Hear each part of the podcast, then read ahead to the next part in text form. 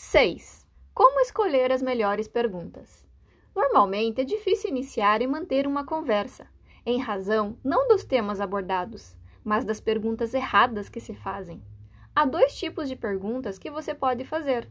1. Um, perguntas fechadas.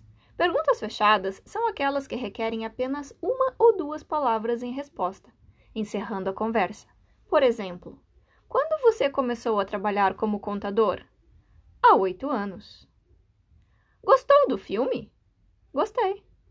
Quem você acha que vai vencer a eleição? O candidato X. As perguntas fechadas transformam a conversa num interrogatório. 2. Perguntas abertas. Perguntas abertas exigem explicações, opiniões e elaboração. Elas rapidamente criam uma afinidade entre as pessoas, porque passam a ideia de que você se interessa pelo outro e pelo que ele tem a dizer.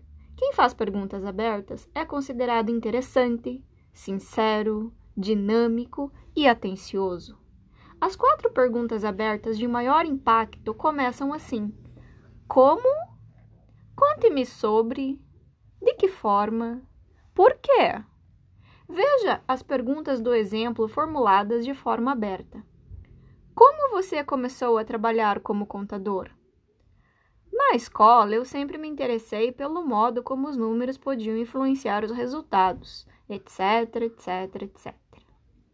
Pergunta: Conte-me, do que mais gostou no filme?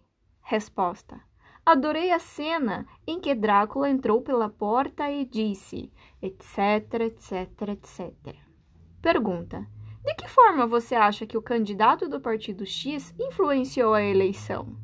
Resposta: Nunca votei no partido Y, mas gosto, mas acho que o debate de ontem à noite pode ter sido um fator decisivo, já que, etc, etc, etc. Pratique fazer apenas perguntas abertas. Se fizer uma pergunta fechada, faça imediatamente a seguir uma aberta. Por exemplo, pergunta: Quando você se mudou para o Rio de Janeiro? Resposta: Há uns 10 anos. Pergunta: por que você acha que o Rio mudou tanto nesse período? Essa é uma pergunta aberta.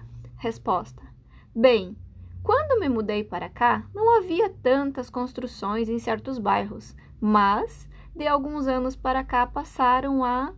e etc, etc, etc.